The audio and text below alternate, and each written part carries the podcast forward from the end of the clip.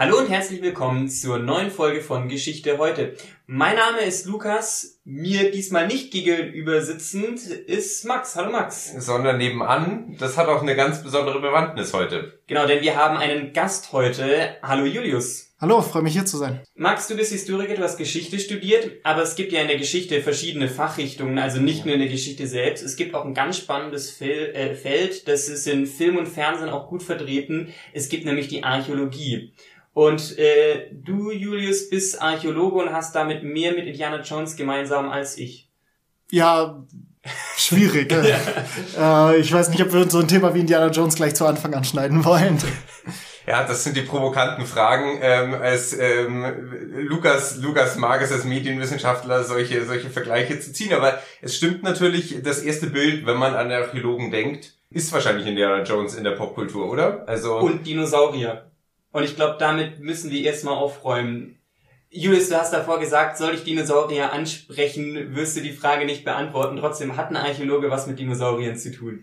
Ah, nee, also ganz klar nicht. Archäologen haben, haben äh, nichts mit äh, Dinosauriern zu tun und ich weiß auch nicht äh, wirklich, woher dieses Bild kommt. Im Grunde genommen sind nämlich äh, Dinosaurier, was womit sich, glaube ich, Paläontologen auseinandersetzen. Und äh, in der Archäologie ist als Definition eben drinnen ganz fest auch, äh, dass es sich mit menschlichen Hinterlassenschaften auseinandersetzt. Und das ist auch äh, hier, würde ich sagen, heute der Anknüpfungspunkt, weil wir haben viel in unseren letzten Folgen schon über verschiedene ähm, Geschichtsepochen angeschnitten und über verschiedene Geschichten gesprochen, ähm, die wir hier präsentiert haben dieser Punkt, dass in der Archäologie sich eben auch der Mensch im Zentrum steht und ähm, wir kommen ja gleich noch darauf, was es da mit den Untersuchungen und mit den äh, Methoden in der Archäologie auf sich hat, aber dass der Mensch betreffend sein muss, das ist auch der Hauptpunkt, der in der Geschichtswissenschaft eben äh, in der Definition verankert ist. Und es gibt eigentlich ja keine Geschichte ja irgendwie eines Tieres oder oder sonstiges, ähm, sondern es ist ja immer auf eine fortlaufende Menschheitsgeschichte ausgelegt und das ist ähm, der Anknüpfungspunkt und auch die Überschneidung unserer, unseres Fachbereichs. Also nur weil man quasi was ausgräbt, heißt es noch lange nicht, dass man Archäologe ist. Nee, absolut nicht. Und man muss auch gar nicht zwangsläufig als Archäologe ausgraben. Ich glaube, die, die ganz genaue Definition ist im Grunde genommen, dass Archäologen sich mit der, mit den materiellen Hinterlassenschaften aller menschlichen Kulturen und ihrer unmittelbaren Vorgänger befassen. Und materielle Hinterlassenschaften können dann natürlich äh, Dinge sein, die man in der Erde findet, kaputte Töpfe und Pfannen oder eben auch mal äh, ein kaputtes Messer, aber auch andere materielle Hinterlassenschaften, eben sowas wie in Pompeii Wandgemälde oder dergleichen. In der Geschichtswissenschaft gibt es eine ganz ähm, populäre ähm, Definition von Quellen. Und du hast ja eigentlich gerade gesagt, äh, in der Archäologie schaut man sich an, also Hinterlassenschaften, also im Endeffekt äh, auf die Geschichtswissenschaft übertragen, also eine Form von Quellen. Und in der Geschichtswissenschaft definiert man Quellen in zwei Bereiche, nämlich Überrest und Tradition. Und Tradition ist etwas, was bewusst überliefert ist. Das ist, denke ich, jetzt in der Archäologie weniger der Fall. Bewusste Überlieferungen sind zum Beispiel Chroniken, Annalen oder Autobiografien.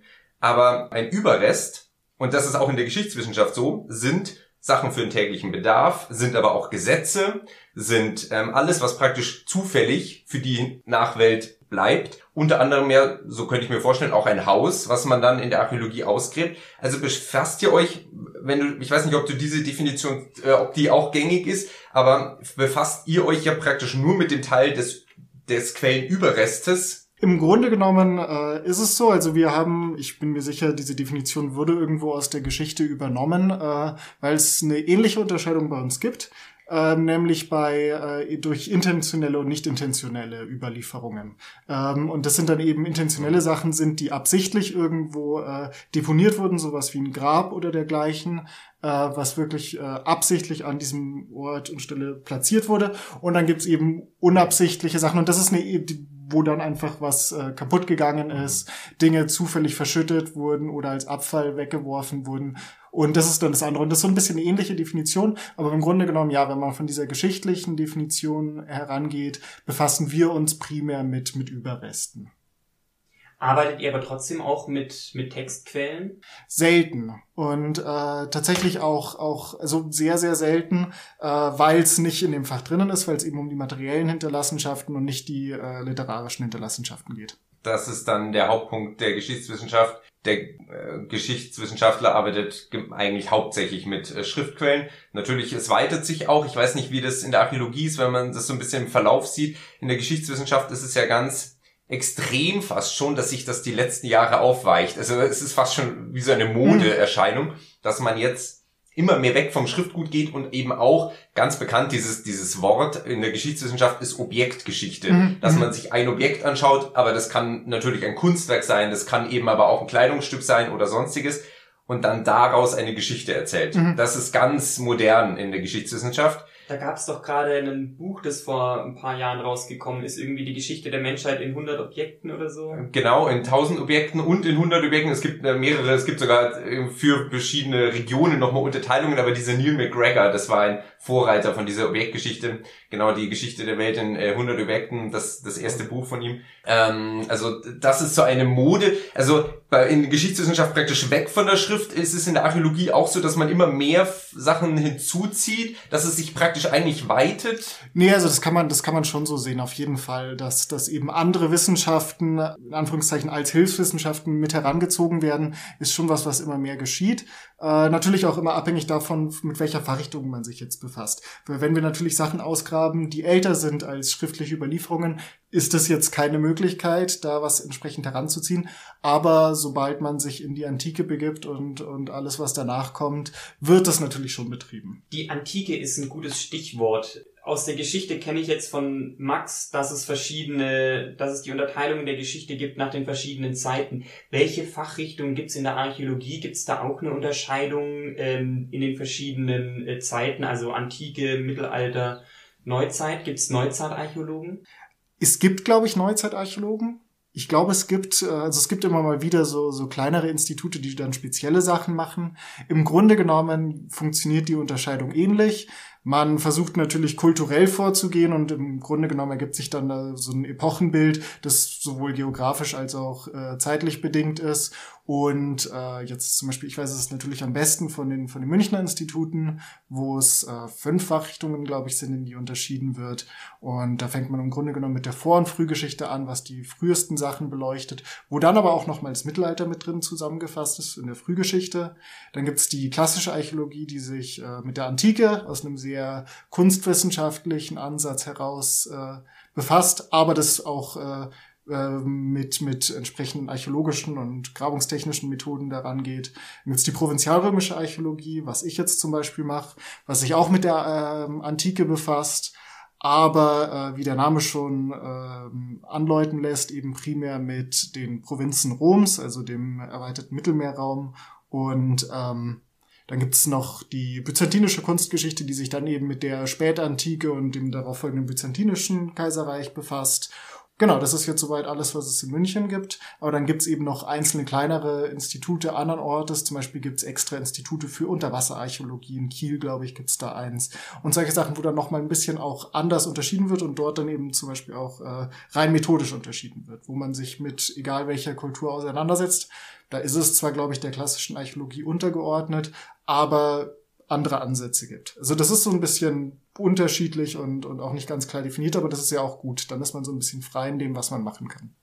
Als Provinzialrömer hast du ja dann quasi den Vorteil, die Römer waren ja auch gerade im Süden Deutschlands ähm, sehr stark. Du musst gar nicht so weit fahren, wenn du äh, auf eine Grabung gehst. Du musst nicht irgendwie einmal nach Italien oder äh, nach Ägypten fliegen. Nee, klar, das ist schon angenehm. Und das ist natürlich auch, ähm, also ich sag mal so, es hat, es ist, es ist immer bei der provinzialrömischen Archäologie jetzt ganz speziell, kann man natürlich einfach beides machen. Wenn man Lust hat, einfach kontinuierlich zu arbeiten und äh, hier zu wohnen und sich hier mit zu befassen, dann kann man das hervorragend machen und dann kann man sich einmal im Jahr für irgendwelche Auslandsprojekte bewerben und dann im Ausland arbeiten, was natürlich auch eine schöne Abwechslung ist. Du warst gerade erst im Sommer auf einer Grabung in Kempten.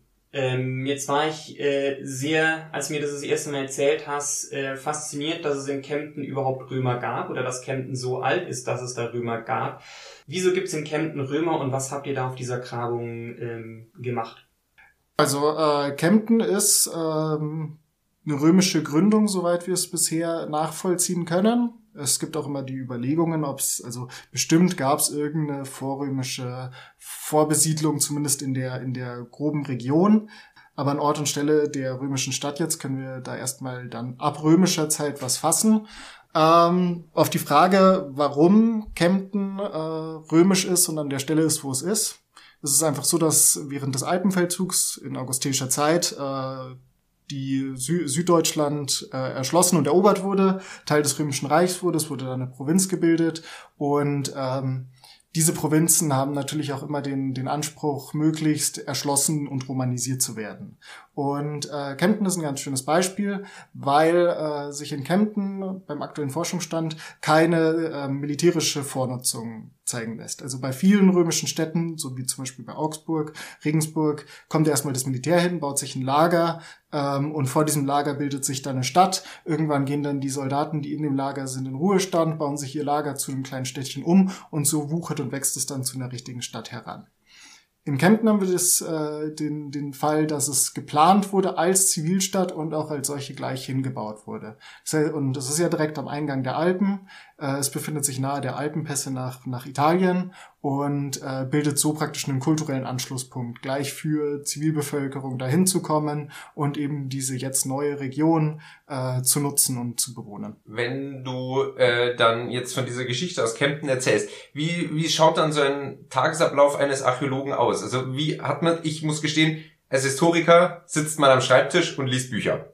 Das ist eigentlich das, was man macht, muss man ganz, muss man ganz ehrlich sagen. Mhm. Aber wie schaut so ein ganz praktischer äh, Arbeitsalltag eines Archäologen dann aus, wenn man äh, so etwas wie jetzt am Beispiel Kempten, mhm. aber ich mhm. denke, das ist ja, äh, denke ich, übertragbar. Was gehört da alles zusammen? Da gehört ja auch, denke ich, nicht nur eben das eigentliche Ausgraben dazu. Man, man kommt dann natürlich auch im Studium so Stück für Stück ran. Ähm, und die Basis des Ganzen ist aber natürlich das Ausgraben. Also irgendjemand muss dastehen, irgendjemand muss die Spitz Spitzhacke schwingen, äh, ein anderer muss die Erde rausschaufeln, ein dritter fährt Schubkarre und äh, so schafft man es dann irgendwann, das freizulegen. Ähm, also ganz kurz, wirklich mit Spitzhacke? Wirklich mit Spitzhacke. Also dieses, dieses Bild von Archäologe mit Pinselchen ähm, trifft man seltenst auf Grabung. Aber man arbeitet im Prinzip mit der Spitzhacke, solange es geht, weil wenn man die ganze Zeit nur pinselt und kratzt, äh, kommt man einfach nicht voran. Ähm, aber da entwickelt man auch ein Auge dafür, wie man die Spitzhacke hält, wie man steht. Das ist ein Lernprozess, wie viele Sachen man kaputt macht und irgendwann hat man es drauf, dass man in hauchzarten, dünnen Bodensatz aufhört rumzuspitzhackeln, bevor das äh, entsprechende Material kommt. Das wollte ich dich tatsächlich auch schon fragen. Hast du schon mal bei einer Grabung was kaputt gemacht? Übermotiviert in die Spitzhacke in den, in den Tonkrug reingedonnert? Ähm, passiert. Also natürlich passiert. Das ist jetzt, man, man vermeidet das natürlich so gut wie man kann. Ähm, aber man sagt dann auch zum Beispiel immer, ähm, man kann sich freuen, weil man zwei Scherben anstatt einer gefunden hat. ähm, das klingt nach einem Archäologenwitz. Ja. Yeah. Auf jeden Fall. Ähm, genau, aber dem Ganzen, also diesem Prozess, diesem eigentlichen Ausgraben geht natürlich auch einiges vorweg. Das heißt, man muss erstmal planen, wo gräbt man überhaupt aus, weil man kann sich ja nicht bloß in die Wiese stellen und drauf loshacken. Also kann man machen, aber es führt halt erstmal nirgendwo hin. Äh, das heißt, das muss erstmal stattfinden. Da ist dann natürlich auch, wie du schon gesagt hast, der Schreibtisch ganz entscheidend und da findet viel äh, erstmal Auswertung von Luftbildaufnahmen, Auswertung von alten Reiseberichten auch statt. In Kempten haben wir den Fall, dass wir schon mal in den äh, 1931 äh, dort eine Grabung stattgefunden hat. Das heißt, man nimmt dann diese alten Pläne, sucht sich Punkte in der Bebauung, die immer noch bestehen, georeferenziert diese uralten Pläne und sucht sich dann raus, okay, wo müsste das jetzt in der echten Welt sein, dieser Plan. So geht man da erstmal zuerst ran und dann geht eben die Grabung los. Und da läuft's dann im Grunde genommen einfach so, man gräbt aus, man nimmt äh, die Erdschichten ab, die aktuelle eigentlich bevorzugte Grabungstechnik ist, äh, dass man in natürlichen Schichten gräbt. Das heißt, man nimmt äh, Stück für Stück jeden Bodeneingriff, der in der Antike passiert ist, raus. Das heißt, wenn da mal ein Boden eingezogen wurde, der dann zu äh, zerfallen ist und nur noch in einer dünnen braunen Schicht da liegt, entnimmt man die zuerst und durchsiebt das alles ganz genau, schaut sich an, welches Material kommt da raus, in der Hoffnung, dass man dann eben diese Schicht datieren kann. Und sobald man das gemacht hat, dokumentiert man das Ganze dann noch. Das heißt, man macht Fotos, man macht Zeichnungen, Manchmal macht man auch 3D-Modelle, je nachdem, wie besonders der Befund ist, den man so ausgräbt. Und dann kommt das nächste. Und so arbeitet man sich praktisch wie in so einem Schichtkuchen von, von neuer zu älter runter, bis man hoffentlich irgendwann äh, am gewachsenen Boden ankommt und dann alles geklärt hat, was man an Fragestellungen an den Ort hatte. Hat so eine Grabung denn ein Ziel? Also, wenn ihr da jetzt im, im Sommer gewesen seid, ich nehme an, im Winter ist es ein bisschen zu kalt und der Boden ein bisschen zu gefroren zum, zum Graben. geht ihr dann direkt hin und habt ein Ziel, ihr wollt genau die und die Schicht treffen oder ist es eher ein Zeitraum und ihr schaut, was ihr in diesem Zeitraum alles findet? Natürlich eine Kombination. Also man braucht äh, eine Fragestellung, die man vorher hat. Ansonsten, ansonsten macht es ja nicht wirklich Sinn. Und wir, wir gehen da ja auch nicht einfach raus und sagen, oh, hier, jetzt haben wir einen guten Tag und jetzt graben wir das mal aus. Deswegen natürlich, und das hängt dann eben auch wieder mit, mit vorherigen Untersuchungen und, und Auswertungen an, dass man auch einfach Fragen, die in der Forschung offen sind und äh, die wissenschaftlich noch nicht geklärt sind, dann eben explizit klären will. Zum Beispiel im Beispiel Kempten ist es jetzt so, man weiß sehr viel über den Stadtplan von Kempten durch diese Altgrabung in den 30er Jahren. Das Problem eben damals war, dass die Leute nicht so vorgegangen sind, wie ich es jetzt beschrieben habe, sondern einfach an den Mauern, die dort sind, gerade runtergeschachtet haben, die Mauern gezeichnet haben und so im Prinzip einen wunderschönen großen Stadtplan entwickelt haben. Aber man kann sich dann auch einfach so vorstellen, dass da im Grunde genommen 300 Jahre Siedlungsgeschichte auf ein Blatt, Blatt Papier gepresst wurden.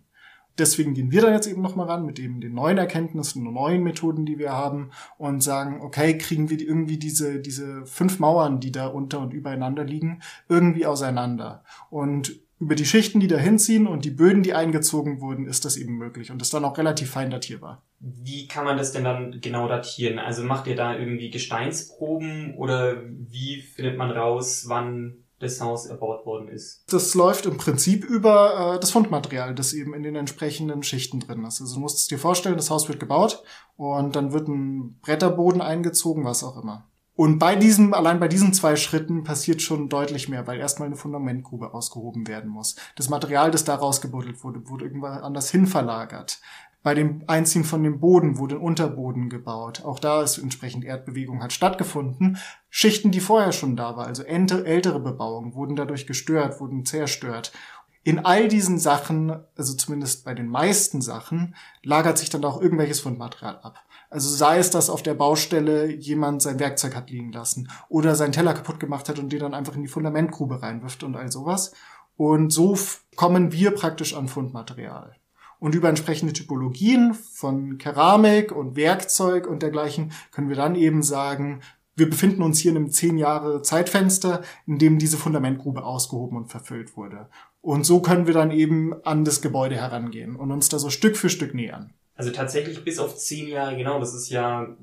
Absolut. Also teilweise geht's noch, teilweise geht's sogar noch genauer, wenn man, wenn man wirklich ein großes Fundspektrum drin hat und sagt, wir haben jetzt hier große Mengen an, vor allem Terra sigillata ist da im Römischen sehr hilfreich, weil es im Grunde genommen weit verbreitetes Gebrauchsgeschirr ist, das eine sehr feine Typologie hat, sich dann auch über, das findet dann über Dekor und dergleichen auf dem Geschirr statt.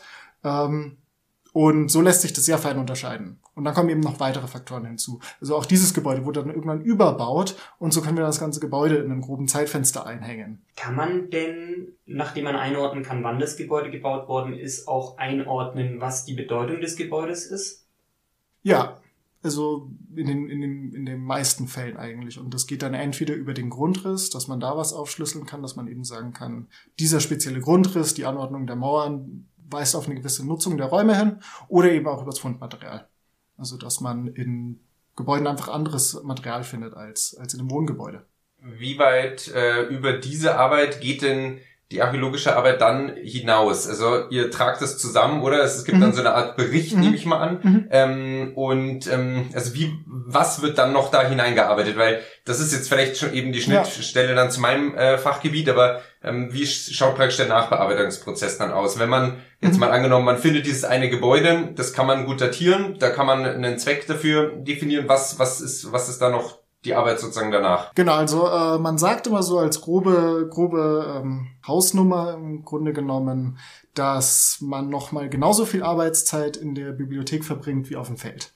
Also wenn da jetzt äh, sechs Wochen lang 20 Grabungsteilnehmer stehen ähm, und jeden Tag äh, von, von, von acht bis fünf arbeiten, äh, dann läppert sich da einiges an Stunden zusammen und die gleiche Zeit verbringt, ver, verbringt man nochmal bei der Nachbearbeitung. Und da steckt dann eben sowas drin, wie dass man die ganze Dokumentation erstmal nochmal aufbereitet, also dass man die ein bisschen präsentabler macht, digitalisiert, ähm, aber dann eben auch, dass man das Material auswertet, das heißt die Funde mit entsprechenden anderen Funden vergleicht und so eben dann die Datierung rauskriegt, dass man eben sich die entsprechenden Scherben anschaut ganz genau und vergleicht mit anderen Fundstücken, äh, Fundstücken von anderen Orten, die dann eventuell schon datiert sind und äh, dann natürlich auch die Auswertung von den von den Befunden, äh, was eben dann die Gebäude und Strukturen sind, was du ja auch gerade eben schon gefragt hast, äh, ob man da dann auf die Nutzungen zurückschließen kann. Also das findet dann alles in der Nachbearbeitung und eben im, über Vergleiche in der Bibliothek statt.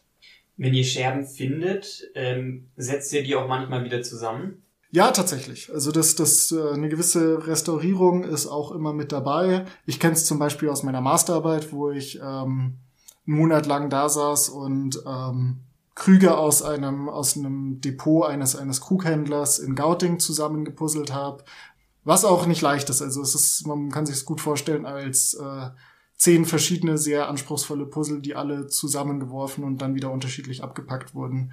Ähm, und je nachdem, wie groß eben dieses Gefäß ist, wird es dann schwieriger oder leichter. Aber es wird schon gemacht, wenn es irgendwie möglich ist, ist aber natürlich auch immer eine Budgetfrage, weil es muss jemand da sitzen, der es macht. Ja, oder halt ein Student, der eine Masterarbeit schreiben Oder muss. halt ein Student, der eine Masterarbeit schreiben muss, ganz Wobei, genau. Das ist auch schon eine ziemlich coole Masterarbeit, wenn man irgendwie so eine Amphore zusammensetzen äh, muss als Masterarbeit.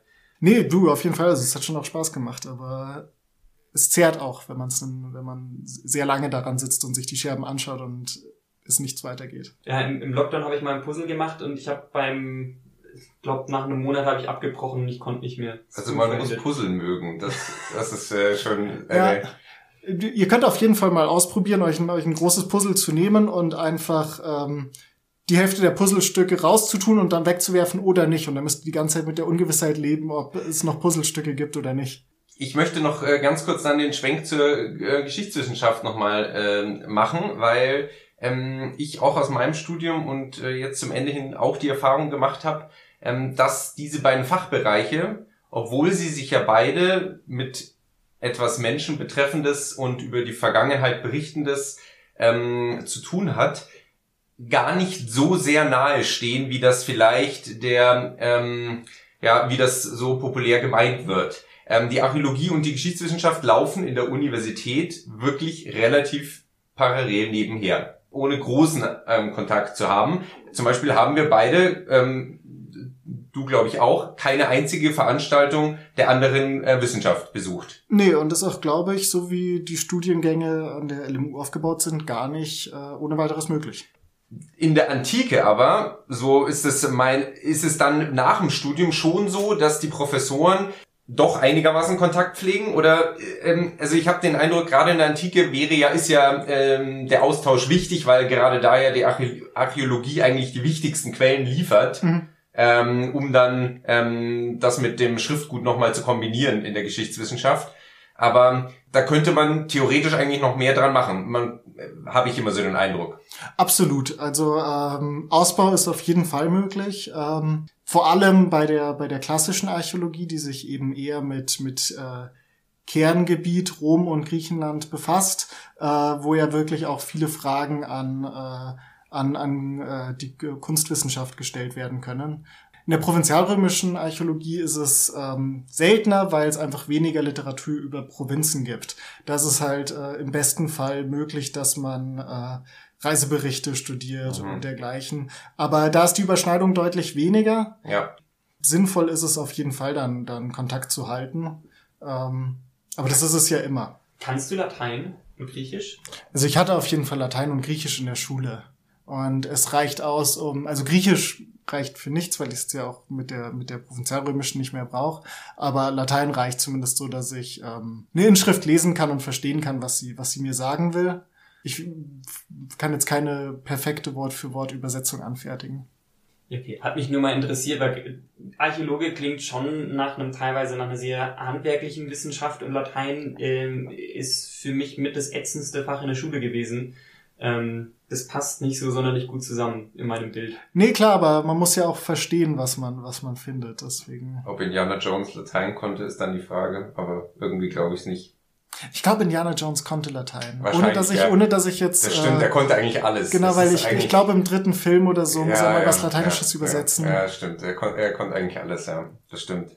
Aber äh, bei Indiana Jones nochmal, tatsächlich ist ja die Archäologie, genau wie die Geschichtswissenschaft, sind es zwei Wissenschaften, das ist jetzt äh, kurze historische Exkurs, sind beides Wissenschaften, die extrem im 19. und frühen 20. Jahrhundert nach oben kamen.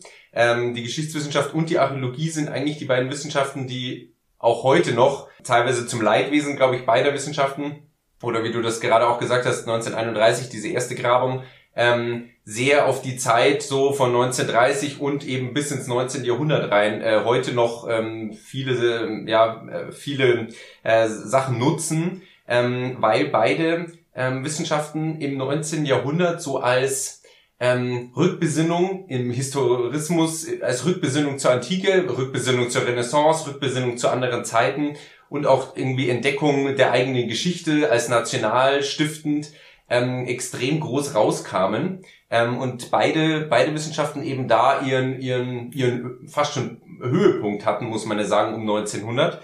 Ähm, das das äh, vereins fast ein bisschen, ähm, dass diese ganzen in die in die Vergangenheit betreffenden äh, Wissenschaften da groß rauskamen, weil wir hatten ja in der letzten Folge über Universitäten gesprochen. Beide Wissenschaften sind im Vergleich zu anderen eigentlich junge Disziplinen an Universitäten, auch wenn sie natürlich früher entstanden sind, aber, ähm, aber im 19. Jahrhundert erst so wirklich groß an Universitäten rauskamen. Wenn du schon den Schwenk so ein bisschen zur Moderne hinmachst, dann muss ich wenigstens einmal versuchen, so einen, den Heute-Faktor in Geschichte heute hervorzuheben in jeder Stadt gibt's eigentlich ein archäologisches äh, Museum und Archäologie wird hier super stark bezuschusst und so eine Grabung muss auch erstmal finanziert werden. Deshalb erstmal die Frage, wer zahlt das Ganze? Und so ein bisschen die opportunistische Frage, warum macht man das überhaupt? Warum nützt es überhaupt, Sachen auszugraben? Sicherlich auch an dich, Max, die Frage.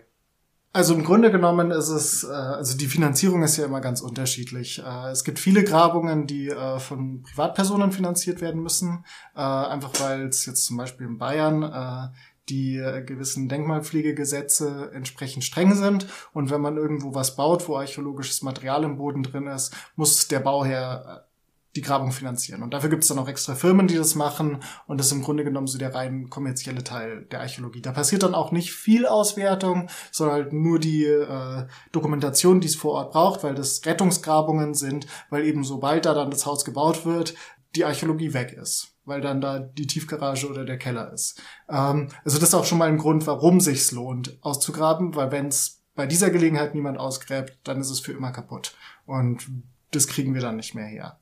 Ähm, und dann gibt's eben andere Grabungen, so wie jetzt zum Beispiel die in Kempten, die eben als, als Forschungsgrabungen laufen.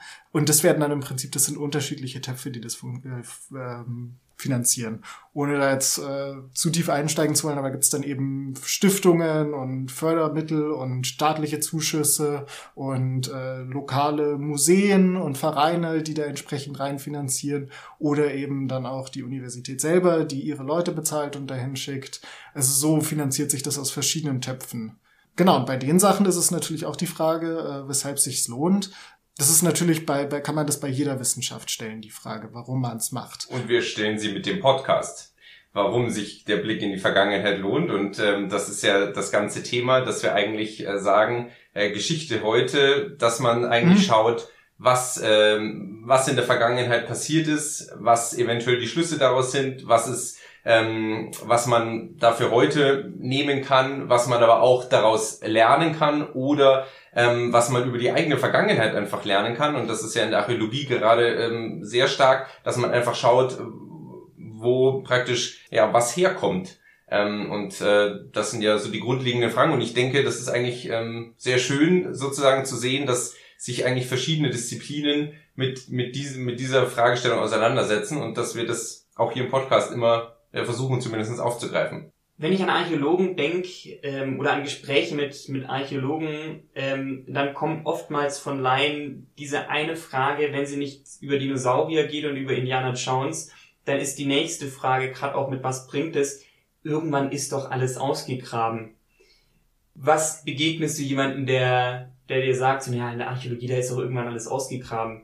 Also das ist definitiv nicht so. Ähm weil ansonsten ist es wäre ja gut, wenn wir alles wüssten und, und alles geklärt wird. Natürlich wäre es dann jetzt für mich langweilig, weil ich dann kurz über langen Job los wäre. Aber ähm, das ist definitiv nicht der Fall. Und da kommen wir auch erstmal so schnell nicht hin. Ähm, es gab, glaube ich, vor ein paar Jahren mal eine Aufstellung von dem äh, äh, ägyptischen ähm, Leiter der Archäologie, ähm, der äh, selber gesagt hat, dass in ihrem Land äh, ungefähr 80 Prozent der archäologischen Fundplätze noch unbekannt sind. Und das in einem Land wie Ägypten. Ich hätte es jetzt fast eher andersrum gedacht. Absolut nicht. Und ähm, das ist also, wir sind weit davon entfernt, dass wir, dass wir alles ausgegraben haben. Also gibt es noch viel zu tun. Absolut, äh, ja, ohne Ende. Also das geht so schnell nicht mehr aus. Ich glaube, das wird, wird keiner von uns mehr mitkriegen, dass keine Archäologie mehr im Boden ist. Ich finde es fast schon ein schönes Ende für die Podcast-Folge. Ich habe aber einfach noch eine Frage an dich, Julius, und zwar aus reiner Neugier. Was ist denn das Coolste, was du jemals ausgegraben hast? Also im Grunde genommen äh, freut man sich natürlich über alles einfach mal so ganz, ganz äh, generell gesagt, ähm, weil für uns alles einen Aussagewert hat, wissenschaftlich. Aber es ist natürlich schon so, dass wenn man irgendwas Besonderes findet, zum Beispiel jetzt bei der Grabung in Kempten haben wir tatsächlich äh, auch mal eine Silbermünze gefunden und äh, sowas macht dann natürlich schon auch auf der Grabung deutlich mehr Freude und geht dann einmal kurz auf so eine so eine reliquienartige Tour, wo es jeder jeder Grabungsteilnehmer einmal schnell anfassen darf. Ähm, und dann packt man es ein. Äh, also das passiert schon und sowas freut einen dann natürlich schon besonders. Das ist eine erstaunlich wissenschaftliche Antwort. Jedes Mal, wenn man irgendwie versucht, eine prägnante Antwort äh, aus jemandem rauszukitzeln, der gegenüber ist allerdings so tief in seinem Fach schon eingearbeitet, kriegt man eine lange ausschweifende Antwort. Und ja, eigentlich freut man sich über alles. Trotzdem, Julius, vielen Dank, dass du dir die Zeit genommen hast und uns so ein bisschen äh, in die Archäologie eingeführt hast. Ja, schön, dass du da warst. Vielen Dank. Ja, sehr gerne. Hat Spaß gemacht. Ähm, wenn euch so eine Folge gefallen hat, liebe Zuhörerinnen, liebe Zuhörer, dann sagt das doch gerne. Wir sind auf Twitter und Instagram. Wenn ihr mal irgendwie so Lust auf eine Interviewfolge habt, irgendwie so Einführungen in ein bestimmtes Thema, dann können wir das sicherlich auch nochmal äh, organisieren. Und ansonsten hätte ich gesagt, hören wir uns in zwei Wochen wieder. Vielen Dank. Ciao. Ciao.